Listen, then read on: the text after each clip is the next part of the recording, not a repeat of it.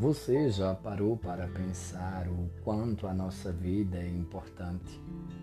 Que nascemos, crescemos, reproduzimos e morremos, e que nossa vida é um mero relógio a qual os segundos e as horas passam e cada vez mais estamos perto do reino do céu.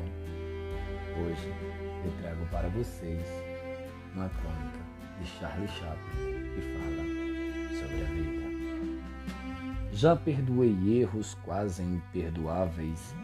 Tentei substituir pessoas insubstituíveis e esquecer pessoas inesquecíveis.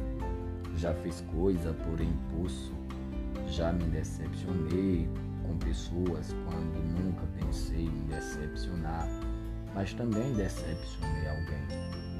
Abracei para proteger, já dei risada quando não podia, já fiz amigos eternos, já amei e fui amado, mas também já fui rejeitado. Já fui amado e não soube amar, já gritei e pulei de tanta felicidade.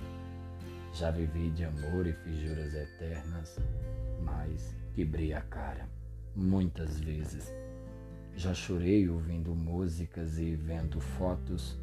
Já liguei só para escutar uma voz. Já me apaixonei por um sorriso.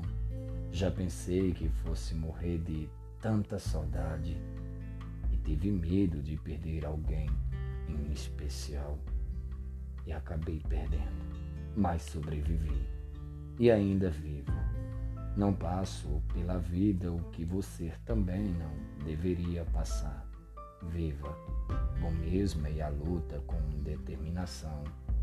Abraçar a vida é viver com paixão, perder com classe e vencer com ousadia, porque o mundo pertence a quem se atreve e a vida é muito importante para ser insignificante.